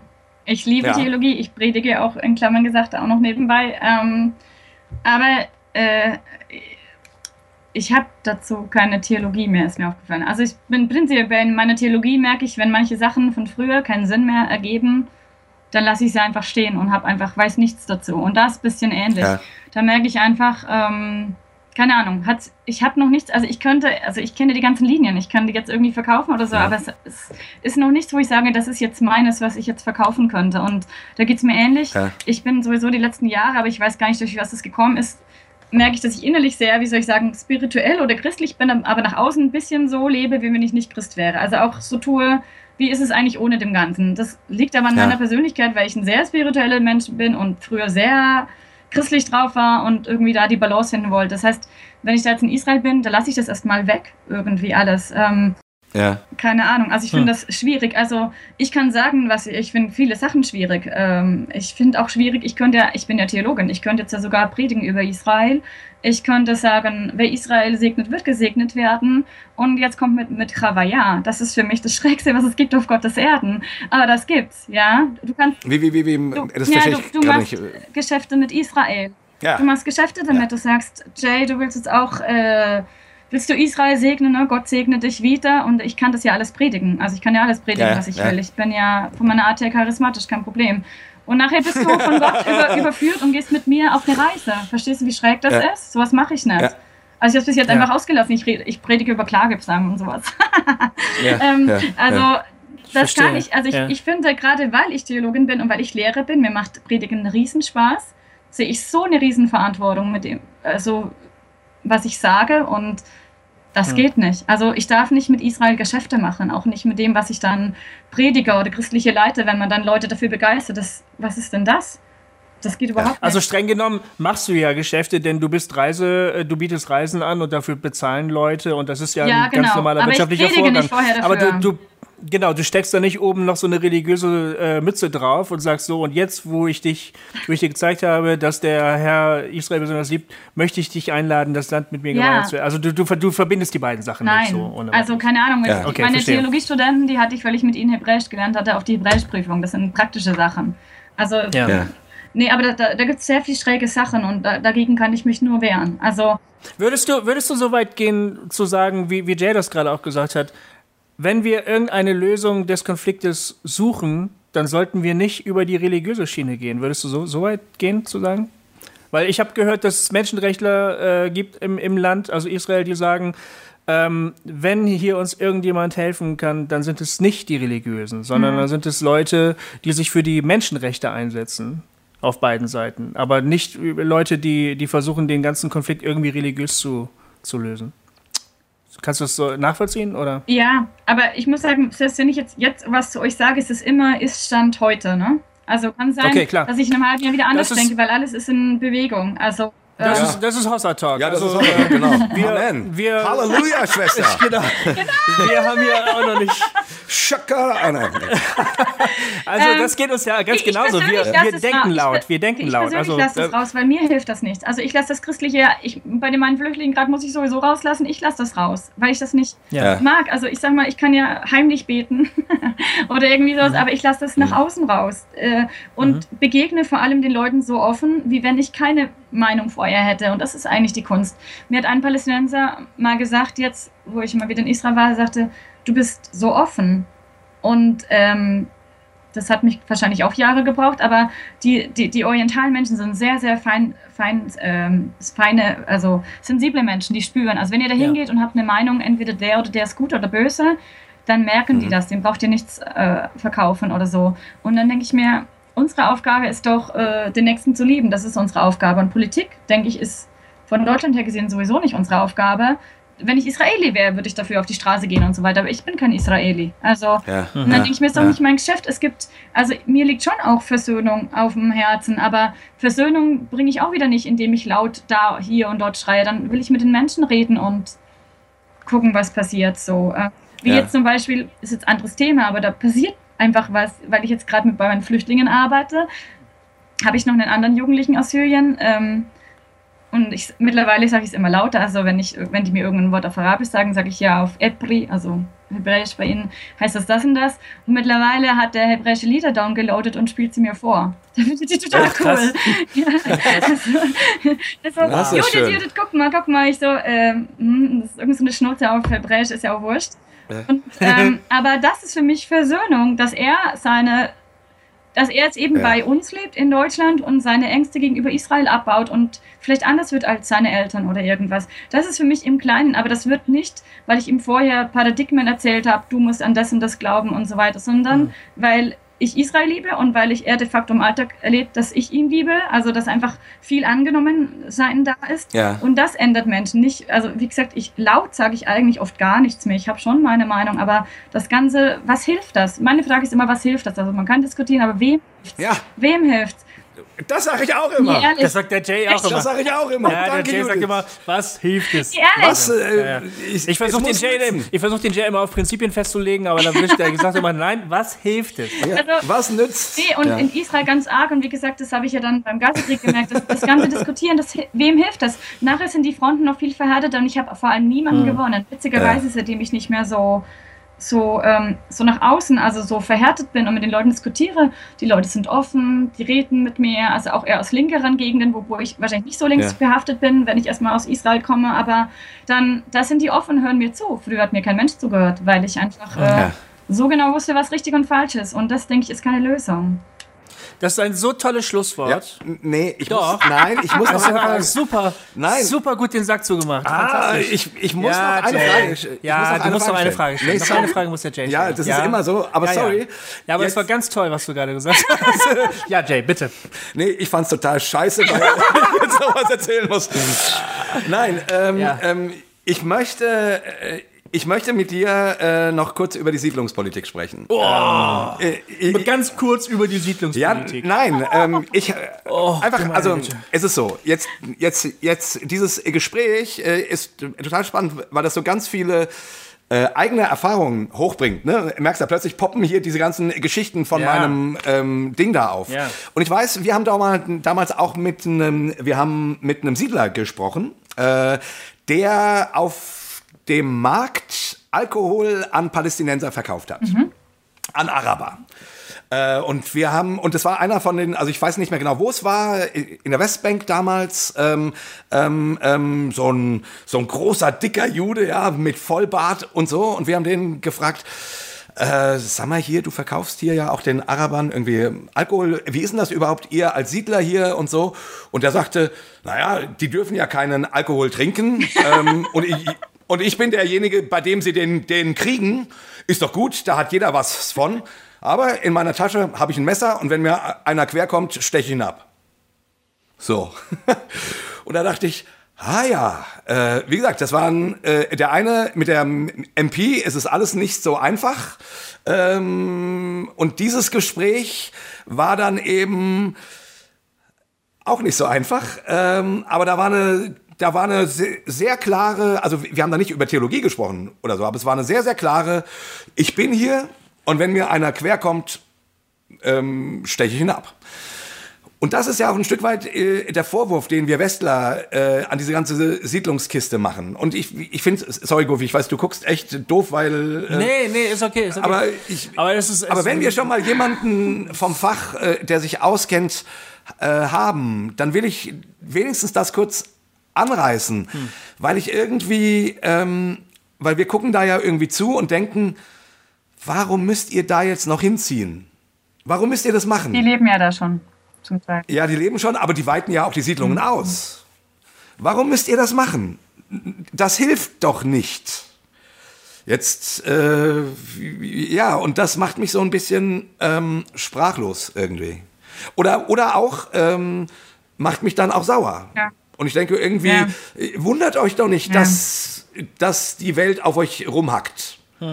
Äh, warum müsst ihr das machen? Ja. Also ich bin innerlich Gofis Meinung. Ich habe keine Meinung Nein, gesagt. Ich habe nur gesagt, das mal ist so- groß. So, so ein Sack auf mal so Siedlungspolitik, meine Güte. Ja. Also, Aber das ist meine Spezialität in, in, in den letzten fünf Minuten. Genau. Nochmal, In den letzten fünf Fass Minuten macht. Jay ein Fass auf. Genau. Ja. also ich habe früher, Ja, wir können es auch ja, rausschneiden. ich Nee, sag's nee, euch jetzt nee, auf jeden ich Fall mal. Also ich habe früher auf jeden Fall die Ja. Siedler alle äh, besucht. Also von den Siedlern, Ja. da spreche ich jetzt von denen, das sind, ich meine jetzt die äh, orthodoxen Juden, die quasi auf den Hügeln Samariens oder so irgendwie Weine anba- anbauen und so. Ähm, da wären wir bei der Bibel. Ne? Ich habe erst gestern Jesaja 31 gelesen, da hieß es, ähm, und keine Ahnung, ihr werdet hm, hm, anbauen und werdet die Früchte eben auch selber genießen, dass sie eben keiner mehr Ja. vertreibt ne? nach, dem, nach dem Exil. Mm, Die Siedler sind eigentlich ein Thema in meiner neueren Israelzeit, die ich genauso gerne weglasse wie die Theologie. Weil ich das total kompliziert finde. Ähm, ich kann euch auf jeden Fall einen, eine Fachperson nennen, für mich überhaupt in Sachen Israel und christlichen Israel-Kenner ist für mich Johannes Gerloff. Das ist auch der Einzige, der lässt sich nicht festbinden. Der ist, lebt als unabhängiger Journalist im Land, bekommt Spenden. ist aber nicht für Tageszeitung XY, dass er irgendeine bestimmte Meinung schreiben muss, sondern kann das schreiben, was, ähm, was er sieht. Er hat auch ein Buch geschrieben, Die Palästinenser, kann ich auch sehr empfehlen, weil er gut recherchiert hat. Ähm, ja. Und er könnte euch total differenziert und richtig gut erklären, was mit Siedlungspolitik ist. Es sind ja. zwei Sachen auf jeden Fall. Ähm, so viel kann ich sagen. Zu mehr habe ich noch nicht so viel Meinung. Also einmal der, der Siedler und die Siedlungspolitik, die man immer so in dem Fernsehen sieht, ähm, dieser, diese Frommen ähm, da auf dem Berg oder sowas. Ich müsste jetzt das Zählen anfangen. Ich weiß die Zahlen nicht. Wäre interessant, wie viele das sind. Das sind die einen Siedlungen, ja, die ähm, ja. die in, äh, in meinetwegen Samaria sind und so weiter. Die sind da bewusst hingezogen. Nach 67, das stimmt, da war der Sechstagekrieg, dann war das Westjordanland besetzt und dann sind sie da hingezogen. Weil für sie das eine Erfüllung, des, also biblische Erfüllung ist. Damit con connectet ja der normale Freikirchler, ne? das ist dann das Bibelverständnis. Ja. Und, genau. ähm, aber ähm, ich habe jetzt äh, letzten Juni bei einer Freundin geschlafen und ähm, die wohnt auch in der Siedlung. Und habe ich nachgefragt, sage ich so, du? Also ich dachte mir so, was? Es gibt auch nicht fromme Siedlungen. Das ist ein, eine quasi fast linke Siedlung. Es gibt so wenig Aha. Platz in Jerusalem. Und kein Mensch kann sich in Jerusalem ein Haus leisten. Es gibt keinen Platz mehr. Es wandern immer mehr Leute ein. Das, ich bilde mir ein, zwei Drittel des Landes sind der Wüste, die Neckewüste. Die muss man ja erstmal fruchtbar machen. Kann man auch nicht einfach da mit seinem Zeltchen hingehen oder mit einem Haus. Ähm, es gibt einfach so wenig Platz und auch bezahlbaren Platz unmöglich. Und sobald man ein Haus machen, kaufen möchte, muss man außerhalb gehen. Und außerhalb ist in Jerusalem ganz schnell Westbank. Ist so. Ja. Das heißt, ich kenne mittlerweile ganz viele, die in, in, in Siedlungen leben, die führten sich totlachen, sich als Siedler zu bezeichnen. Die haben null Klar. Ideologie. Das ist einfach billiger. Ganz einfach. Und es war kein okay. Platz frei. Also man ja. muss einfach ein bisschen differenzieren. Also das ist das, was ich jetzt überhaupt die letzten Jahre gelernt habe. Es ist nie alles so schwarz und weiß und für die Kamera ist es ja sowieso nochmal alles schwärzer und weißer. Ähm, das würde ich ganz laut sagen. Ähm, und das sind viele Leute, die mittlerweile in Siedlungen leben, weil es einfach billiger ist. Und die machen auch keinen Stress mit den Palästinensern. Also da ist auch nichts. Und dann gibt es wirklich die, ja. die, die so missionarisch sind. Ne? Also die missionarischen Juden sozusagen, die bewusst dahin ziehen und da eine Mission von Gott haben. Ähm, da kenne ich jetzt ein Beispiel, ähm, dass Leute bewusst in, in die Viertel ziehen in, nach Ostjerusalem. Und da hört dann mein Verständnis auf, muss ich sagen. Jetzt, ich kann jetzt nur die neueren Sachen erzählen, weil die früheren Sachen weiß ja. ich nicht mehr. Da sind bewusst, es kam in der ARD, das ist bewusst eine Familie. Also dann werden Häuser verkauft. Die Palästinenser verkaufen Häuser auch an Juden, weil die Juden horrende äh, horrende Preise dafür zahlen. Das geht immer über Mittelsmänner, weil wenn ein Palästinenser ein Haus verkauft, ist er normalerweise ein Kopf kürzer, das darf er nicht. Also kein ja. Witz, die werden exekutiert, kein ja. Witz.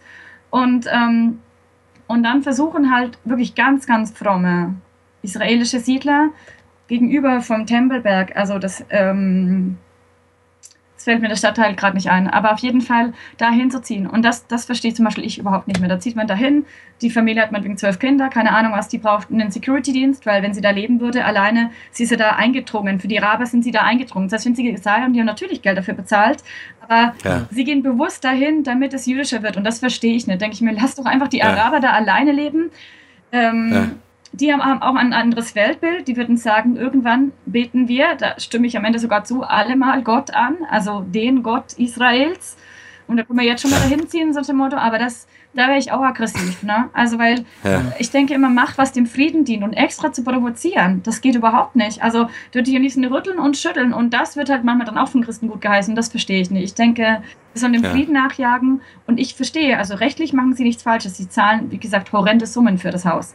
Sie haben es nicht geklaut ja. oder nichts. Aber, aber dann dahin zu ziehen und und die Araber haben keinen Bock auf die. Natürlich haben die keinen Bock auf die. Die wollen ihre Ruhe haben. Das ist ja der Konflikt, der die ganze Zeit da ist.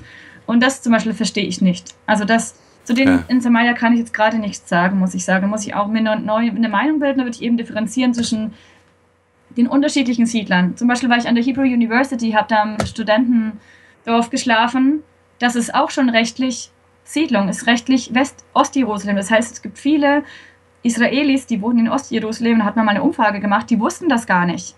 Die würden sich im mhm. Leben nicht als ähm, Siedler bezeichnen. Also es ist einfach, man muss es differenzierter sehen und sagen, ja, okay. daran, daran liegt immer auch, ähm, dass kein Frieden zustande kommt. Also das ist auch schon sehr platt irgendwie. Also und da müsstet ihr wieder Johannes Gerloff äh, einladen, weil er, der wiederum erlebt auch viel positive Sachen, viel Zusammenarbeit.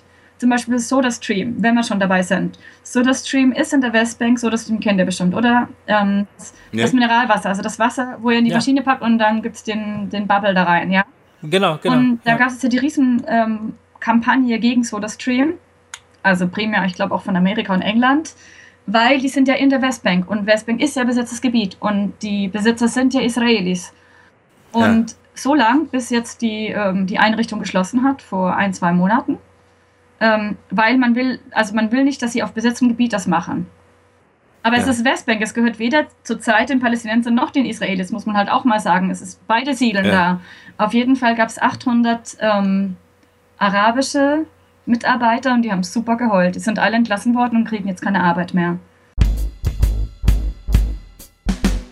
Ähm, wenn man eine Reise mit dir buchen Ja. möchte, wie mache ich das? Genau, du gehst, Wie kann man, du gehst auf meine Website. Ähm, kannst du das mal ja, buchstabieren, sehr wie man gut, die weil das kann man kaum aussprechen. Also Das heißt www.chavaya.de und das ist c-h-a-v-a-j-a.de. Okay. Chavaya. Chavaya. Hast du dir, einen- hast du dir einen super, Ja. einen, einen super userfreundlichen Namen ausgesucht? Das, das war dummerweise eine Idee, als ich in Israel war. Die Israelis sind begeistert. Chavaya heißt Erlebnis, das ist die Idee, ja. Das, das schaut auch Ja, schön ja. aus und alles. Ich sag mal, die, der super äh, Firmennamen für Israelis ist halt für Deutsche so intelli- mittelmäßig intelligent. Aber jetzt das hast du ja uns halt und schon. Richtig. Also, ja, je- wir, jetzt hast du uns ja als man kann Werbepartner Namen Boot googeln, und Genau. Schellenberger, da kommt man entweder auf meine Artikel oder man kommt auf mich auf jeden Fall auf Chavaya auch. Also, super. genau. Okay. Und Kofi, wir machen dann auch mal irgendwann so eine. Ey, wir, wir, wir machen mal so eine Hossa Talk Studienreise mit Ja. Das, das wäre das das doch vor. nu, ich bin sofort Das dabei. Hossa Talk Freizeit nach Freizeit, Israel. bitte, nein. Nee, Studienreise. Ja, Studienreise, Mann. Ich, ich wollte es ein bisschen äh, äh, Freikirchenkompatibel ausdrücken. Ja. Mit ihren, mit ihren Reiseleitern Jakob und Gottfried. Gottfried und Judith. und Judith. Hey, das ist eine schöne Idee. Das Ja. machen Ja, wir. bitte? Und du bist der Einzige, der keinen biblischen Namen hat. Schade Aber. Gottfried, Ah, hallo, shit, also ja. bitte. Ja, immerhin. Gottfried, bestimmt hat irgendein Kreuzritter Gottfried geheißen, der da früher irgendwelche Leute ge geköpft hat. Ähm, Glaube ich schon. Gottfried von Bouillon oder was. Du, ähm, wir müssen Schluss machen. Es war ganz toll, dass du. Gab es denn wirklich Gottfried von Bouillon? Gottfried von Bouillon gab es wirklich und ich glaube, der hat Du da auch Menschen getötet. Gottfried von der Hühnerbrühe? Also, Ja, Gott ist ja, ja. Sau gut. Gottfried Das von ist, Bouillon. äh, ja, ich glaube schon. Ähm, Ich dachte, das hättest du gerade erfunden. nein, den gab es wirklich. Gottfried von Bouillon gab es wirklich. Und ich glaube, der hat da gekämpft. Ja, ja. Ist ja, ich denke, ich trete da als Gofi auf. Aber ähm, ich wollte mich gerade bei dir bedanken, dass Genau. du dich diesem schwierigen Thema gestellt hast und überhaupt auch stellst, auch mit deinem ganzen Leben irgendwie stellst. Genau. Das ist ja, du lebst ja in einem wahnsinnigen Spannungsfeld und dass du uns daran hast Anteil nehmen lassen, das war wirklich ganz toll. Ja, vielen, vielen Dank. Ich, äh, ich, ich fand das jetzt auch sehr erhellend. Wie gesagt, meine Erfahrungen sind so lange her und ich fand es jetzt so spannend, weil das eben alles so hoch Ja. kam wieder. Ähm, und ich finde es total, also mir gefällt, dass du dich verweigerst, mh, dich auf eine Seite zu schlagen. Weil äh, irgendwie äh, ist das das, was ich mir von uns Christen wünsche, dass wir verbinden Ja. und nicht äh, die einen äh, verteufeln und die anderen ähm, selig preisen. Also, Ja. dass wir Frieden schaffen. Du hast das vorhin ähm, gesagt, ne? was dient dem Frieden? Was, was verbindet? So. Und das, und das machst du, das finde ich gut. Finde ich super. Danke. Vielen Dank, dass du Gerne. hier warst. Ja. Man hört im Hintergrund mal wieder die Glocken. Ja. Es gibt es bei vielen Folgen bei Hossa Talk die, die Glocken im Hintergrund. Es ist 12 Uhr, Genau. äh, es läutet. Ah. Ja, wir müssen aufhören. Wir müssen Mittagessen. wir müssen Mittagessen, genau. Wir müssen zum Gebet. Und weil der Jay äh, wieder hinten raus gedingst hat, sind wir auch wieder ein bisschen länger geworden als Ja, sonst. Aber macht nichts. Judith, vielen Dank. Genau, Leute, checkt mal ihre, äh, die Homepage von der Judith Genau, aus. Bucht eine Reise. genau, die, die unaussprechliche Homepage, äh, die man nur in, nur in Zungen sprechen kann. Ja. Ähm, Und wenn wir dann irgendwann mal die Hossa Talk Ja, äh, Studienreise gemeinsam anbieten, werden wir euch Bescheid sagen. ja, Wir sagen jetzt einfach dreimal Hossa. genau. Liebe Leute, wir verabschieden uns mit einem dreifachen Hossa. Hossa. Hossa! Ja, Judith, Gott sei Dank. Tschüss! mach's gut. Und- wir haben es Ja, geschafft. gut. Vielen Danke Dank. für eure Fragen.